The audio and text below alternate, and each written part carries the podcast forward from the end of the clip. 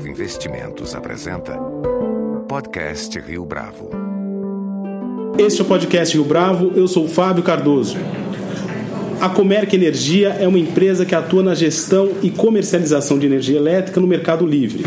Fundada há 15 anos, o empreendimento teve um faturamento de 487 milhões de dólares em 2014, alcançando 33% a mais do valor que havia sido obtido no ano anterior.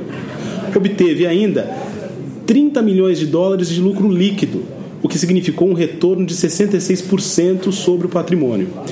No podcast Rio Bravo de hoje, nosso entrevistado é Christopher Vlavianos, que é o fundador e o CEO da Comerc. Christopher, é um prazer tê-lo conosco aqui no podcast Rio Bravo. Obrigado, é um prazer estar aqui com vocês também. De 2001, ano em que a Comerc Energia foi fundada, para cá, como é que o mercado livre de energia evoluiu?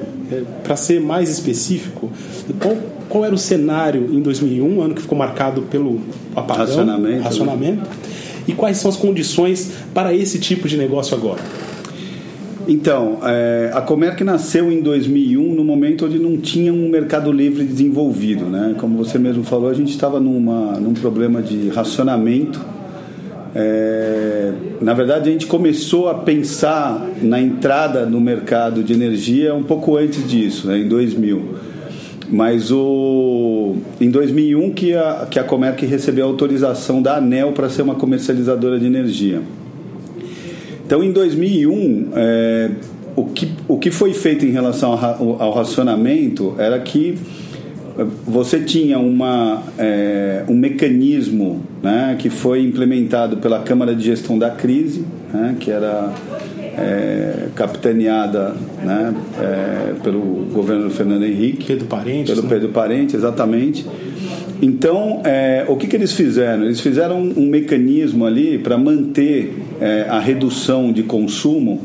Então, é, quem conseguisse reduzir abaixo dos 20 podia pegar essa diferença e vender essa energia no mercado. Né? Isso foi muito interessante porque na cabeça dos consumidores energia era uma coisa que não se comprava, não vendia, não tinha comercialização, não tinha negociação. Né? Então naquele momento as empresas começaram, as empresas que podiam reduzir, reduziram. Né? É, o preço spot naquela época era 683 reais por megawatt-hora, ele ficou travado nesse preço. E as negociações desses certificados começaram a ser feitas a 500, 570 reais por megawatt-hora e veio caindo até o racionamento acabar. Mas isso girou é, uma energia, né? eram certificados e metas que eram negociados, e isso começou a girar energia entre as empresas e as empresas começaram a entender que, esse, é, que essa energia era negociável. É, a questão do Mercado Livre, né? O Mercado Livre, a lei que criou o Mercado Livre, criou o Mercado Livre em 95. Só que é, mercado você não cria com lei, né? Você cria com oferta de produto, né? Oferta da, de energia. Então o que aconteceu com a oferta de energia é, pós-racionamento né, foi que, é, uma vez liberados os consumidores a consumir de novo essa energia, é, você teve uma, uma redução permanente de quase 15%. Né?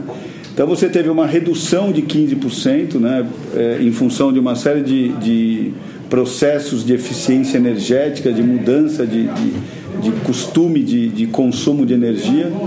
É, essa, essa redução fez com que sobrasse energia no mercado. A gente estava numa época também onde existia é, uma descontratação é, de energia, então você, você tinha sobras de contratos no mercado, né? você tinha um preço de energia extremamente interessante, o preço o spot saiu de 683 reais para R$ reais. Então, é, isso fez com que os consumidores começassem a pensar é, se valeria a pena migrar para o Mercado Livre. A gente começou o trabalho de migração desses consumidores dentro desse cenário. Então, até a, o racionamento de 2001, você tinha dois consumidores é, no Mercado Livre. Quer dizer, o consumidor, o, o Mercado Livre era praticamente zero. Né? Não tinha se desenvolvido. E a partir desse momento do pós-racionamento foi que o mercado começou a crescer. Né? E foi nesse contexto que a empresa, na verdade, percebeu oportunidades para se estabelecer?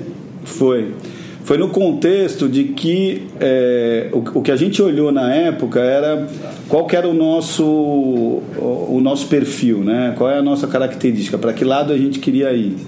É, e o que atraía mais a empresa era é, esse lado da relação com o consumidor, com o cliente. Né? Era, era a gente olhar esse mercado que era extremamente regulado, extremamente complexo, né? e a gente conseguir levar para os clientes, para os consumidores, é, uma coisa bem mastigada, bem é, inteligente, bem destrinchada, quer dizer que, que, que você conseguisse mitigar muito dessa, dessa complexidade.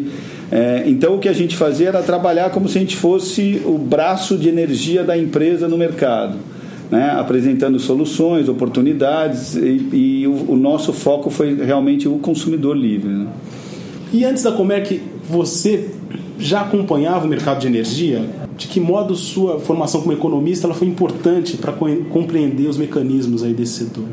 Então, na verdade, a Comerc, é, é, eu criei a Comerc em, em 1987, né? Eu tinha 22 anos, então é a mesma empresa. Logicamente, ela não era uma comercializadora de energia, porque não tinha comercializadora de energia é, mas é, é, ela nasceu como uma corretora de mercadorias e eu já vinha trabalhando né, é, com uma série de, de produtos, né, de, de algumas, é, algumas operações estruturadas na, na, BM, na BMF na Bolsinha. Então, é, esse trabalho vinha sendo desenvolvendo muito, muito nessa linha, mas nada a ver com, é, com energia elétrica. Quando foi em 2000, é, a gente começou a pensar como é que seria esse mercado aberto, né? como o mercado de energia é, poderia progredir. Né? Você tinha a regra ali, você tinha algumas oportunidades, mas o negócio não, ele não saiu desenhado é, dentro desse contexto. Né? Quer dizer, não tinha, tinha uma, uma análise de, de que o mercado de energia, uma vez aberto, poderia gerar oportunidades mas ele não tinha esse caminho trilhado. O que foi acontecendo é que é, quando a gente entrou no mercado, veio o racionamento, acabou o racionamento, foi que a coisa ficou mais clara qual era o caminho a seguir. Mas antes disso, era uma aposta, né? Quer dizer, era um mercado que podia decolar, podia realmente crescer e se desenvolver.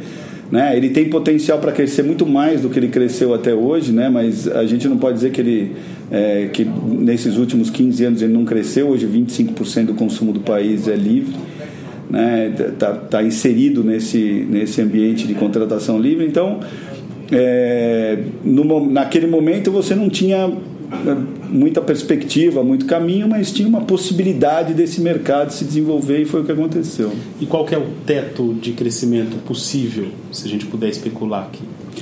Olha, se não houver mudança nos limites de tensão e demanda, porque é, o que, que acontece né, é, nesse, é, é, com essa legislação? É, o, o, a lei que criou o Mercado Livre e o comercializador e o consumidor livre é de 95. Então, o que estabelecia essa lei é que a partir do oitavo ano né, da lei, o poder concedente poderia reduzir os limites de tensão e demanda. Né? Isso já foi conversado várias vezes né, com o governo em relação a como é que seria o cronograma de redução dessa, é, desses limites, né? mas isso não teve sucesso, quer dizer, o governo tem uma preocupação muito grande com o crescimento do mercado livre.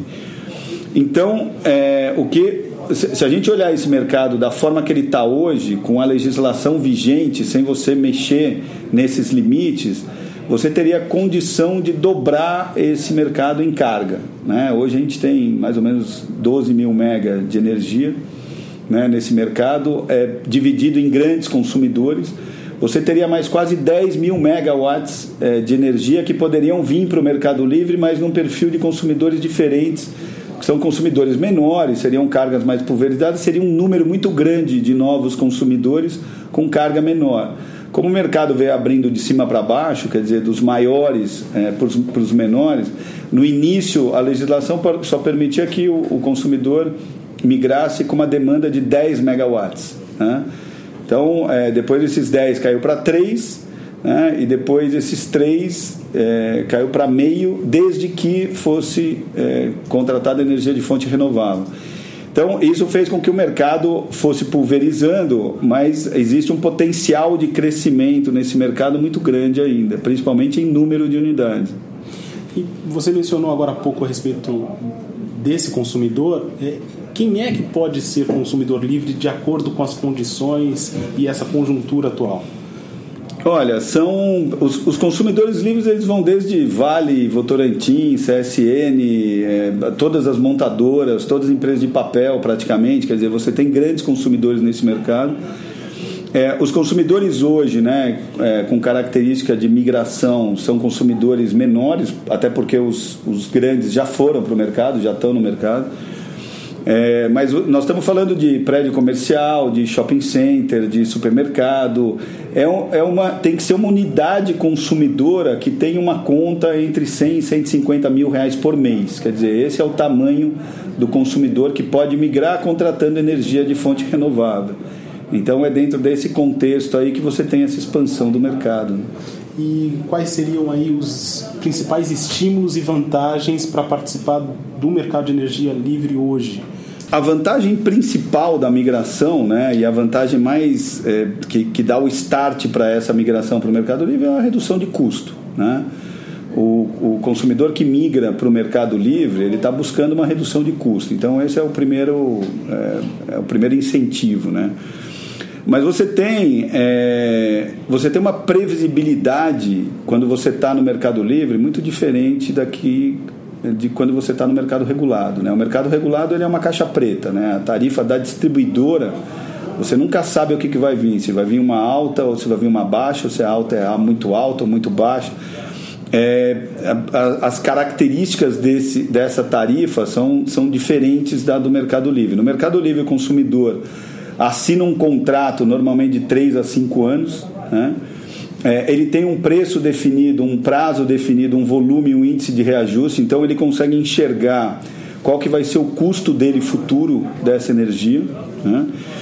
E esses consumidores hoje que consomem energia de fonte renovável, eles também, é, aqui os nossos consumidores especificamente, eles recebem um certificado de que consumiram energia de fonte renovável, que consumiram só energia de fonte renovável, e isso eles podem colocar né, no relatório de sustentabilidade deles, eles podem aplicar isso no produto deles, dizer que o produto deles foi feito com fonte é, renovável, então todo ano ele recebe um certificado.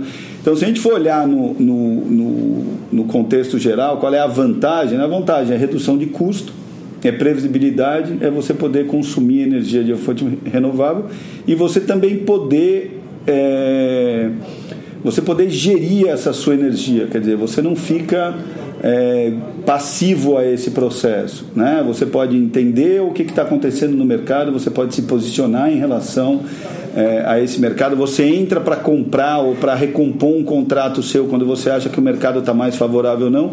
E a distribuidora não tem essa característica. A distribuidora ela declara carga, ela entra num leilão que é feito pelo governo, ela é passiva em relação a isso, o preço que vier caro ou barato, ela repassa para o consumidor, ela tem esse direito. Então ela não está preocupada a que preço ela vai comprar essa energia. Né?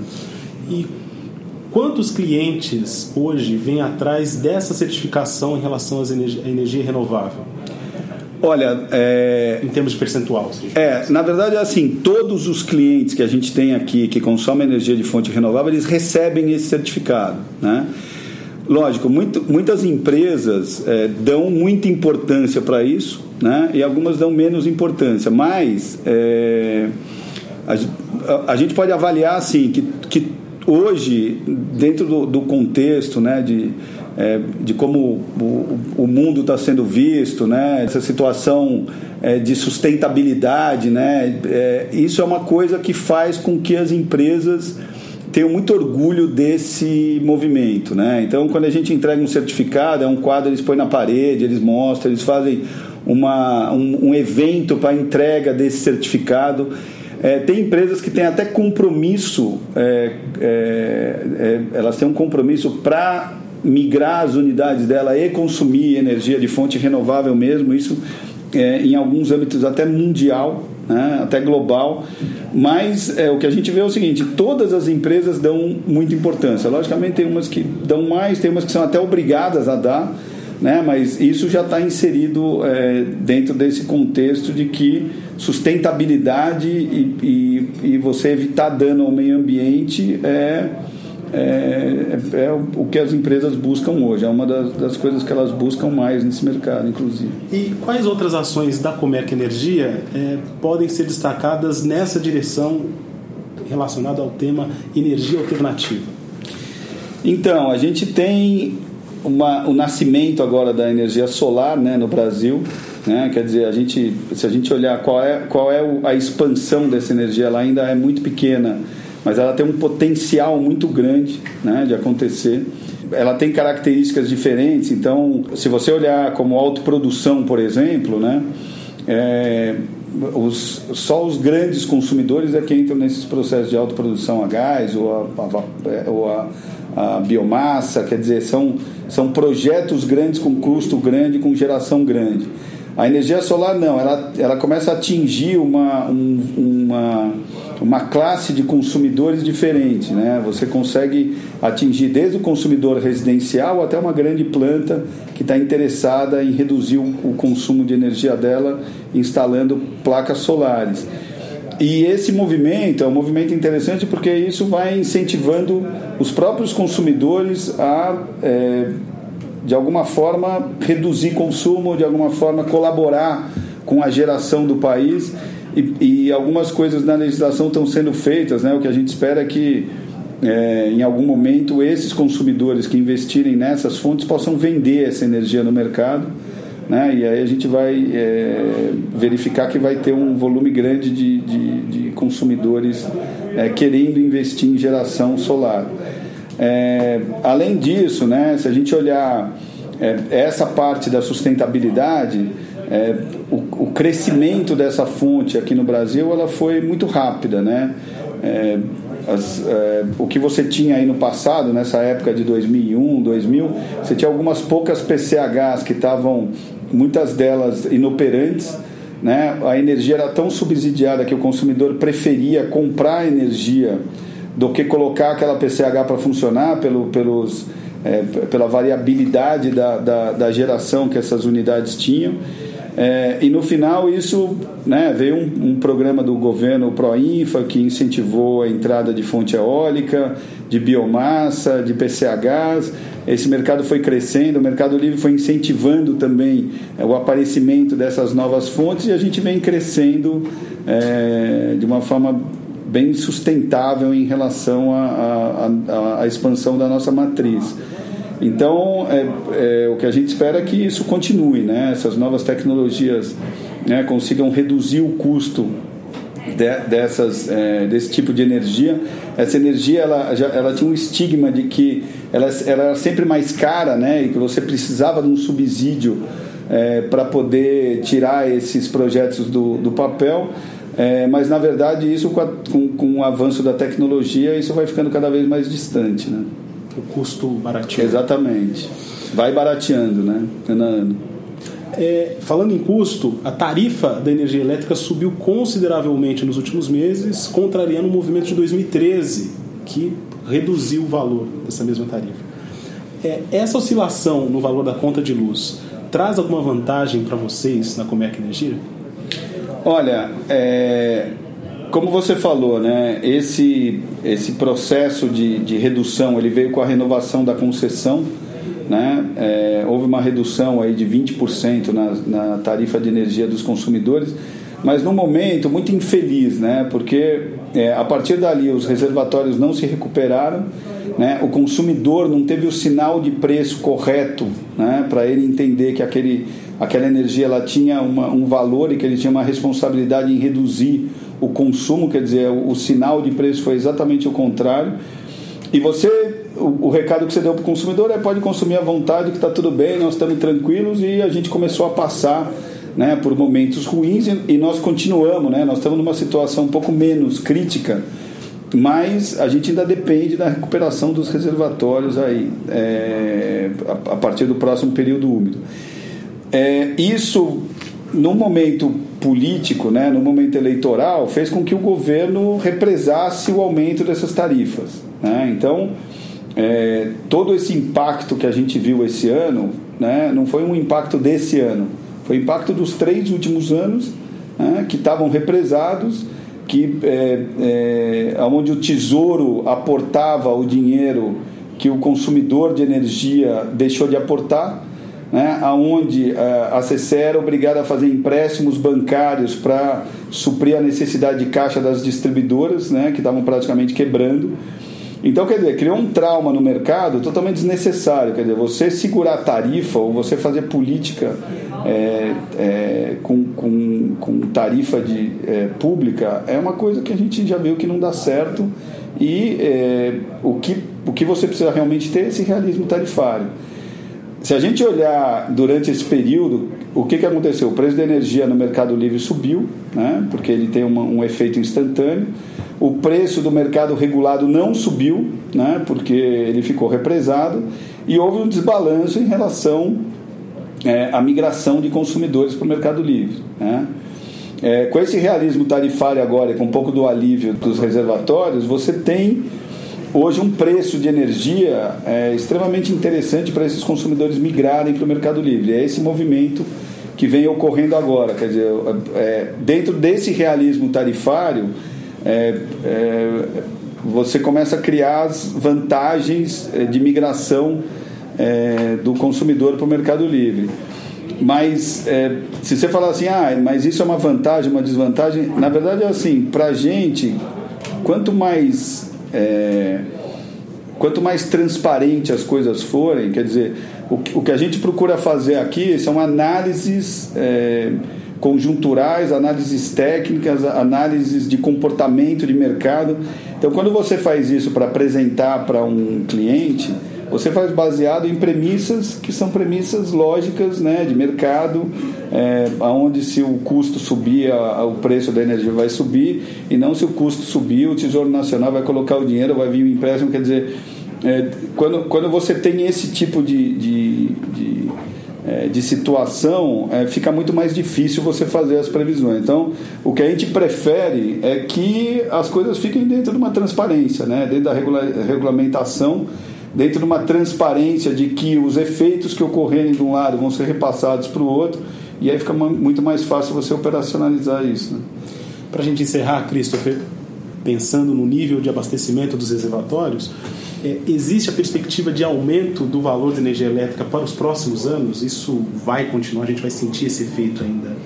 Olha, isso é muito difícil dizer, né? O que vai determinar esse, é, é, esse preço futuro da energia, é, principalmente se a gente olhar essa, essa, é, essa parte do médio prazo, né? Vamos dizer, é, médio e longo prazo, aí nos próximos dois ou cinco anos, é, o efeito do spot em cima desse preço ainda é muito grande.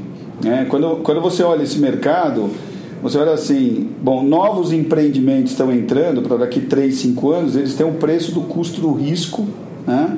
e da oportunidade que esses empreendimentos dão é, e isso é avaliado a cada leilão. Quer dizer, o empreendedor vai lá, olha qual é aquele preço, vê se aquilo remunera ele e tudo bem. No caso do Mercado Livre, ele está mais ligado ao, à situação do preço spot do que é, da expansão, né? do que do preço expansão. É um mix, mas ele está muito mais influenciado por, por esse preço spot. Quando a gente olha o nível dos reservatórios hoje, que está mais confortável, porque a gente vem despachando térmica, porque a carga caiu, porque você teve uma entrada é, no período seco de bastante energia eólica, de bastante energia de biomassa, quer dizer, você entrou com novas fontes é, gerando energia, você reduziu o consumo é, e você teve uma chuva que ajudou a resolver um pouco da, da, do problema crítico dos reservatórios. Mas se a gente olhar esse segundo semestre, no segundo semestre o que, vai acontecer? A carga vai aumentar fatalmente, porque a carga ela diminui no período seco, né, principalmente em junho e julho, em função da temperatura. Hoje o grande vilão do consumo de energia elétrica é a refrigeração né, tanto o ar-condicionado quanto refrigeração, então isso é o que influencia o consumo. Né, Para você ter uma ideia, no ano passado, em fevereiro, a gente chegou a 66.500 mega de, de, de consumo em fevereiro, em junho caiu para 58.500, quer dizer, é uma diferença de 8 mil, quase 15%, só por uma questão de sazonalidade da temperatura. Então, quando a gente chegar no final desse ano, né, em novembro, dezembro, você vai ter uma redução grande de geração de biomassa, porque a biomassa que gera hoje é a biomassa de, de, de cana, né? então ela tem uma sazonalidade. Você vai ter uma redução da geração eólica também, porque a eólica, o pico da eólica é em setembro, agosto, setembro, e quando chega em janeiro é onde ela gera menos energia também. E você vai depender muito dos reservatórios e a temperatura vai subir, o consumo vai subir. Se você tiver um período úmido bom, né, no ano que vem, né, começando aí em dezembro, janeiro, você tiver realmente um período úmido bom onde os reservatórios se recuperem, você vai ter um impacto no preço, né, vai estar despachando mais energia hidráulica, desligando térmica, né, mais confortável, a carga provavelmente não vai se mexer é, em relação é, é, é em relação às previsões né, do, do final do ano, quer dizer, o impacto da queda na carga já está assimilada é, dentro desse contexto, dentro desse preço. Então, o que pode ser uma surpresa é, de você ter uma recuperação, alguma coisa que não parece que vai ter, mas esse crescimento da carga ele é sazonal, ele vai vir de qualquer jeito. E a gente vai precisar de água no reservatório no final do ano para suprir a necessidade e poder atravessar de novo o período seco lá de 2016 se a gente tiver uma situação que nem a gente teve no passado, né, nos últimos três anos, aonde é, choveu muito abaixo da média, principalmente nos momentos que a gente precisava é, recuperar o reservatório, é, se isso acontecer, a gente vai ter problema de novo, o preço vai subir outra vez e é, vai gerar todo aquele estresse né, de reservatório baixo e de problema né, para atravessar aí o período seco. Se a gente tiver uma chuva né, dentro da média, um pouco acima da média, aí a gente vai começar a entrar dentro de um período de conforto, né, os preços vão se estabilizar mais para baixo e o mercado vai ficar mais calmo e é, o, que, o, é, o que a gente espera é que isso aconteça. O problema é que a previsão meteorológica, as previsões meteorológicas são muito incertas. Né? É, para você ter uma ideia, no ano passado o, o ONS fez uma previsão de em janeiro ia chover 90% da média em, dentro de janeiro, a previsão foi feita de que ia ser, chover 90% da média, chegou no final, choveu 50% da média. Quer dizer, não é que você erra daqui três meses, daqui seis meses, daqui um ano, você erra dentro do próprio mês, quanto que vai chover naquele mês. É, então é muito difícil você apostar na meteorologia e dizer, não, vamos ficar tranquilo que vai chover, não vai ter problema. Isso você não pode fazer. Então, até a questão né, de, de posicionamento, de estratégia no mercado tem que levar em consideração que é, em, em, energia elétrica você não pode ficar torcendo para chover, você tem que ter algumas, alguns mecanismos para mitigar esse risco. Né?